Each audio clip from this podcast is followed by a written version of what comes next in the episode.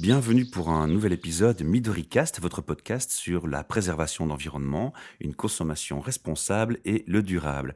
Alors exceptionnellement, nous ne sommes pas dans nos bureaux de Transforma Bruxelles, notre partenaire, mais nous sommes dans les locaux des petits producteurs à Liège qui nous reçoit grâce à Elisabeth. Et devant moi, j'ai une personne aussi charmante qui s'appelle Géraldine à qui je vais laisser nous donner son nom de famille aussi. Mais ma première question, Géraldine, va être de vous présenter. Alors, Géraldine, qui êtes-vous? Qu'est-ce que vous avez étudié? Qu'est-ce que vous faites dans la vie? Et ensuite, on va passer à qu'est-ce que vous faites maintenant pour l'environnement ou le durable ou une consommation responsable. Oui, bonjour. Je m'appelle euh, Géraldine Goffard. Je viens tout simplement des études de sciences administratives qui n'ont aucun lien avec euh, l'activité développée aujourd'hui. Je suis arrivée à ce type d'activité de fabrication de pâtes alimentaires enrichies à la farine d'insectes, tout simplement euh, pour plusieurs raisons. Tout d'abord, c'était une grande remise en question de vouloir donner du sens à ce que je pouvais faire, offrir ce sens euh, à d'autres et puis euh, pouvoir amener à table de façon durable une ressource alimentaire vraiment étonnante et très intéressante. Une belle introduction. Est-ce que vous êtes passé d'une activité full-time et vous en faites votre métier ou c'est une passion et vous faites ça à côté? On est dans quel statut? Donc aujourd'hui, fait depuis euh, plus de deux ans, c'est une activité full-time. D'accord. Comme ça, j'ai le camp. Un beau full-time. oui. Mais c'est je ne suis pas toute seule. Hein. C'est une activité que j'ai développée avec ma petite sœur, Sophie. Mhm. à qui j'ai tout simplement présenté l'idée d'amener les insectes à table, qui euh, au départ euh, m'a regardé avec des grands yeux très étonnés, a voulu goûter avant de pouvoir se lancer dans l'activité. Et en goûtant, elle a tout de suite adhéré. Donc après est venue la grande phase de réflexion du euh, comment amener cette superbe ressource alimentaire chez nous. Donc maintenant, c'est une activité que vous avez lancée il y a deux ans, pour résumer. Vous en vivez, c'est une activité full-time, vous en avez fait votre métier. La question qui m'interpelle d'abord, c'est pourquoi avoir songé à cette démarche? Est-ce que c'était une démarche, soyons francs, intéressé qui consistait à, trouver un moyen de gagner sa vie ou est-ce que c'était une démarche qui était vraiment orientée avec une réflexion sur l'environnement et le futur de notre planète? Ah, c'est tout d'abord orienté sur une réflexion effectivement sur l'environnement, sur euh, la façon de manger. Quand je dis environnement, c'est l'environnement au sens très large du terme, hein. mhm. aussi bien l'environnement, la planète, tout ce qui nous entoure, mais également les gens qui nous accompagnent et qui nous entourent. Alors comment ça s'est mis en place dans la pratique cette démarche? Est-ce qu'il y a eu d'abord une étude qui a été faite avec diététiciens? Est-ce qu'il y a une étude sur les qualités alimentaires des insectes que vous avez été recherché ou puisé Enfin, je ne vais pas rentrer dans tous les secrets de maison, hein, c'est pas le but. non, c'est pas du tout un secret. Mais ça interpelle parce que je vais, je vais être honnête avec vous, moi, quand on m'en a parlé la première fois, quand les médias ont commencé à parler de ça dans les médias, je me suis dit, mais c'est fou. On, jette des pesticides, des insecticides dans la nature depuis des dizaines d'années. Et là, maintenant, on voudrait nous faire croire qu'un insecte n'est pas impacté par euh, ces traces qui restent dans la nature, alors que quand on mange normalement avec des produits de consommation quotidien qui ne sont pas bio et qu'on fait un test d'urine, j'ai une amie à moi qui m'expliquait justement qu'il y a un taux de, polluants dans, l'homme qui est extrême. Et quand on mange bio ne fût-ce qu'une semaine, on descend 90% ce taux de parasites du corps. Alors du coup, forcément, c'est un aspect qui interpelle. Oui, oui, ben là-dessus, je peux tout de suite vous rassurer. Les insectes qu'on utilise, comme la plupart des producteurs ou des fabricants, ce sont des insectes qui sont issus d'élevage. Aujourd'hui, ce sont de petits élevages, donc euh, leur alimentation et leur environnement est tout à fait contrôlé et maîtrisé. Et ceux avec lesquels on travaille sont justement nourris exclusivement de végétaux bio. Donc, on utilise, nous, des verres de farine, donc le ténébrion meunier, d'où son nom, meunier, verre de farine. Et comme son nom l'indique également, il se développe sur une base de farine et l'éleveur avec qui on travaille lui apporte des compléments alimentaires. Donc, ce sont des végétaux qui sortent du circuit de distribution. Elle collabore avec des agriculteurs de sa région et elle récupère, elle leur rachète les, les invendus. Donc, elle utilise tous les sous-produits de l'agriculture pour pouvoir nourrir les insectes. Ça veut donc dire qu'il y a des insectes non bio? On pourrait le dire comme ça? Oui, on pourrait le dire. Oui, effectivement, si on part du principe que c'est l'alimentation qui peut leur donner euh, ce label euh, bio, effectivement, oui, un peu comme d'autres animaux, hein, tout simplement. Alors, on a entendu tous dans la presse pourquoi les insectes ont une popularité. Ils sont riches en apports protéiniques, avec moins de ressources consommées pour l'environnement. Est-ce qu'il y a d'autres choses que les gens doivent savoir par rapport aux insectes dans l'alimentation? Oui, bien sûr. Moi, je l'ai découvert tout d'abord via la FAO, c'est l'Organisation des Nations Unies pour euh, l'agriculture et l'alimentation, où ils ont fortement euh, publicité les divers avantages des insectes, que ce soit alimentaires ou environnemental. Et au niveau de l'alimentation, on parle très souvent de protéines. Les insectes sont riches en protéines, mais il n'y a pas que ça. Il y a la vitamine B12, il y a les minéraux, il y a vraiment beaucoup d'intérêts alimentaires. Et au niveau environnemental, effectivement, il y a plein d'avantages écologiques, étant donné que ce sont des élevages qui prennent moins de place. On dit souvent que ce sont des élevages qui peuvent se mener de façon verticale. Un insecte a besoin de moins d'eau, donc il y aura moins de consommation d'eau par rapport au bœuf, a besoin de moins de nourriture pour pouvoir se développer, produit moins de gaz à effet de serre. Donc quelque part, il n'y a que des avantages. Alors aujourd'hui, c'est vrai que c'est difficile dans notre culture ça allait être ma question suivante. Euh, de pouvoir manger les insectes. Ça allait être ma question suivante. quelles sont les difficultés pour faire passer le cap aux gens finalement dans cette démarche? Oui. Donc la, difficulté, c'est certainement de les voir entiers, bien que certains ressemblent très très fort aux crustacés, étant donné qu'ils sont issus euh, de la même espèce, ce sont des arthropodes. Donc les crustacés, on pourrait les appeler les insectes de la mer, et les grillons, les ténébrions, on pourrait très bien les appeler les crustacés de la terre. Nous, on a décidé de les transformer pas pour les cacher parce qu'on ne veut pas tricher. Mmh. Donc on, explique tout à fait que ce sont des pâtes qui sont enrichies euh, à base de farine de ténébrion meunier. Mais c'était certainement une des premières idées pour amener cet aliment à table sans l'aspect visuel. Et vous vous concentrez sur les pâtes ou il y a d'autres produits dérivés que vous proposez? Pour l'instant, ce sont les pâtes ou les insectes entiers pour ceux qui ont déjà passé le cap, euh, tout simplement, ou alors la farine, donc ils sont, ils sont moulus, déshydratés et moulus. Comment vous fonctionnez? Maintenant, on va rentrer dans l'aspect pratique des choses. Donc, vous faites un élevage chez vous, j'imagine? C'est comme ça que ça fonctionne? Non, on travaille avec une ferme d'élevage. D'accord. Voilà, parce que l'élevage est vraiment un métier à part. Alors, c'est certain qu'au tout début, on voulait pouvoir être à tous les postes, pouvoir mener euh, de A à Z le projet et le produit, développer un produit de, qualité. Mais on a trouvé un éleveur, une éleveuse, même c'est un couple d'éleveurs, qui euh, mène l'élevage tel que nous, on l'aurait mené si on avait dû le faire nous-mêmes.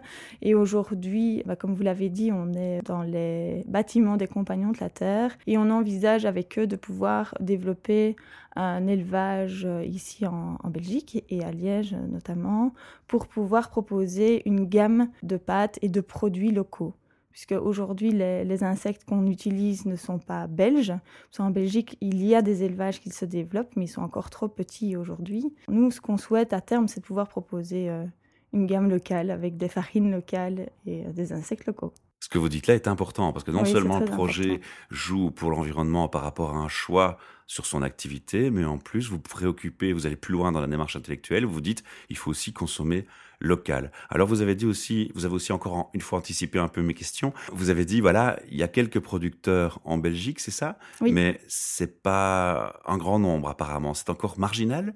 C'est encore relativement marginal, oui, parce qu'aujourd'hui, on a besoin d'une certaine quantité euh, de kilos déshydratés. Chaque mois, on commande euh, à notre éleveur. Et ici, en, Belgique, on devrait alors mélanger différents élevages, ce qui ne serait pas nécessairement un problème. Mais la plupart ne peuvent pas encore nous garantir une alimentation bio des insectes. Et, ça, pour nous, c'est important. Donc il y a trois aspects très positifs dans votre projet. le bio, le choix des insectes et le local. Le local. Alors par rapport au local, justement, si demain vous voulez grandir et avoir plus d'ampleur ou une plus grande taille de production, il est évident que si on reste en local, à un moment donné, il y a une limite. Oui. Alors, est-ce que c'est envisageable de se dire, tiens, je vais créer un deuxième site de production à un autre endroit géographique et produire en local sur un autre endroit? Ou c'est quelque chose à laquelle vous ne songez pas encore? J'y ai en tout cas songé au départ. Lorsque j'ai découvert les insectes comestibles, Jusqu'à une certaine époque, je ne savais pas du tout qu'on pouvait en consommer. J'ai découvert ça lors de voyages euh, au Bénin, où euh, j'ai créé de forts liens d'amitié euh, sur place. Et à l'époque, j'envisageais de pouvoir mener un élevage d'insectes là-bas et pour pouvoir développer une activité euh, sur, place. Euh. Et puis, bon, la réalité des choses ont fait que c'est pas évident de pouvoir se partager entre la Belgique et le Bénin. Puis il faut connaître les droits euh, locaux, etc. Voilà, la loi, tout à fait, tout à fait. Et puis petit à petit, c'est avéré qu'au tout départ, en, en, Europe et en Belgique, les insectes n'étaient pas tolérés. Et puis c'est l'AFSCA qui a toléré 10 espèces d'insectes. Par la suite, c'est la Commission européenne qui a légiféré sur le fait de faire rentrer les insectes sous le nom novel food, donc qui sont régis par une réglementation très spéciale. Et les insectes qui proviennent de pays tiers ne sont pas autorisés en Europe. Donc l'élevage amené au Bénin est mis en suspens, mais reste toujours dans un petit coin de ma tête et de mon cœur. Ce serait une ambition future. Voilà, c'est une ambition future, mais pour répondre à votre question directement, c'est sûr que le local, à un moment donné, peut très bien avoir ses limites, tout simplement par son développement, mais rien n'empêche de se multiplier, d'avoir plusieurs petits élevages, de travailler avec d'autres éleveurs qui, euh, certainement, euh, dans le futur, seront plus aptes à répondre à, à notre demande et à la demande d'autres euh, d'autres euh, fabricants. Alors, le but de ce podcast, c'est d'évidemment encourager les gens à vous écouter, mais aussi à consommer votre production, à vous découvrir. Alors, on va leur dire où est-ce qu'ils peuvent trouver vos produits actuellement. Alors, bien évidemment, dans la région, ça ne doit pas être trop difficile. Oui, tout à fait. Donc, c'est dans la, la plupart euh, du circuit bio, donc dans les magasins d'alimentation biologique, dans les magasins qui mettent en avant également les produits locaux, dans certaines boutiques un peu plus spécialisées mais c'est tout dans la région de Liège. Non, il n'y a pas que la région de Liège, il y a une partie sur euh, Namur, sur Bruxelles, sur le Hainaut. Il y a quelques, quelques points de vente. Géraldine, si on veut cuire ou consommer vos pâtes, vous proposez aussi des recettes ou des conseils? Mmh, oui, oui. Effectivement, on propose différentes recettes, mais alors la cuisson des pâtes, c'est très simple, c'est comme une pâte euh, traditionnelle, elle cuise rapidement, donc quand on est pressé, c'est super, elle cuise en 2 et 3 minutes. Les recettes sont indiquées sur le site internet. La plupart des recettes, même toutes les recettes proposées aujourd'hui, étant donné que c'est le principe ici des pâtes enrichies à farine d'insectes, c'est de ne pas rajouter de la viande. Alors on ne dit pas qu'il faut pas en rajouter, on dit juste qu'il n'y a pas besoin de les rajouter. Donc ce sont les pâtes, des légumes, et vous avez vraiment un repas complet. Et on ajoute alors encore une, une, valeur ajoutée à ce que vous faites dans votre démarche, c'est qu'on contribue aussi à la diminution de la consommation de la viande, bien évidemment. Tout à fait. Il y a aussi un autre aspect, évidemment, moi je me mets à la place de l'auditeur lambda qui nous écoute et, qui a encore beaucoup d'appréhension sur les insectes. On vient de le rassurer en lui disant, ben voilà, finalement c'est comestible, il n'y a pas de danger avec les pesticides, on a expliqué le pourquoi. La question qui va peut-être encore rester chez certains auditeurs qui vont à l'extrême du raisonnement, c'est tiens, on parle de grippe aviaire, on parle de maladies chez pas mal de types d'animaux. Est-ce que les insectes font exception? Est-ce qu'on a une connaissance suffisante de tout ce que eux, comme animaux, peuvent porter ou vivre?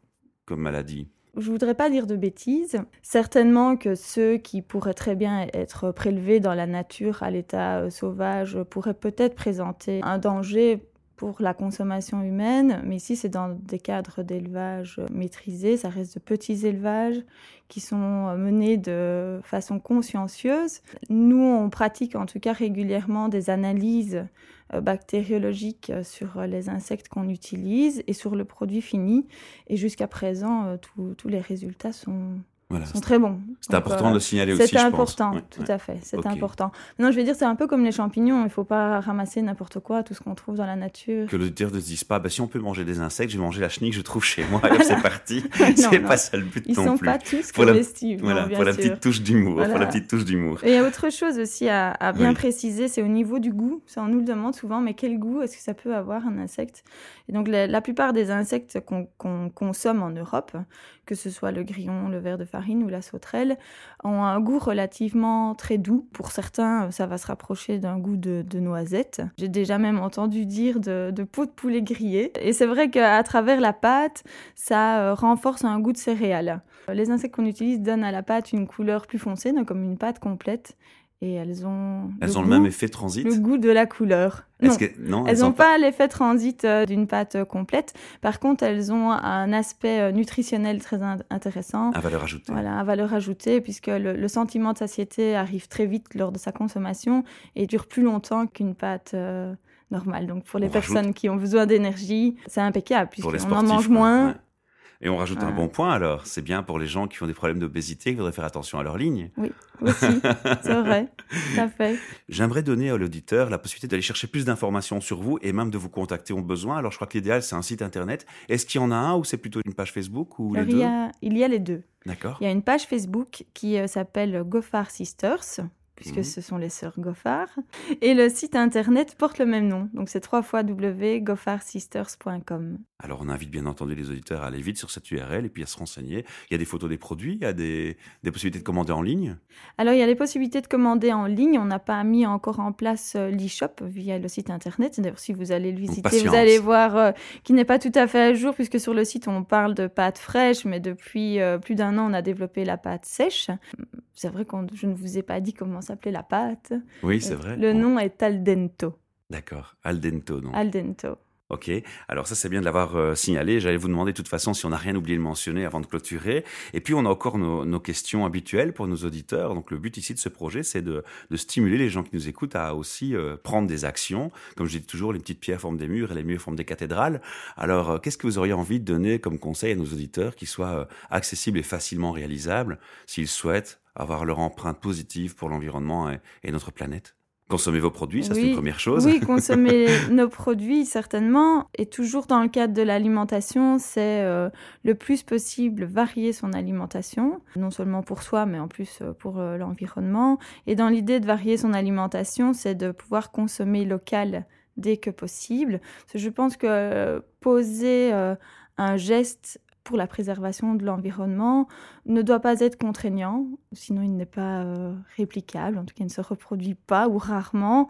Et donc voilà, c'est manger local dès que possible, varier son alimentation et euh, peut-être aussi un peu diminuer sa consommation en viande et mieux choisir la qualité de sa viande pour se mmh. faire plaisir. Euh. C'est quelque chose qui est assez fréquemment répété, hein, malheureusement, mais on dirait que le message ne passe pas toujours très bien. Alors on va le répéter encore. Géraldine, je vous remercie de m'avoir consacré votre temps et votre sourire au micro. Et euh, vous êtes la bienvenue quand vous le souhaitez, euh, si vous voulez revenir faire un update ou un feedback euh, dans le futur sur le projet, comment il évolue. Et à la fin, offline, je vous donnerai quelques contacts de gens qui pourraient être intéressants aussi pour vous. À bientôt. À bientôt.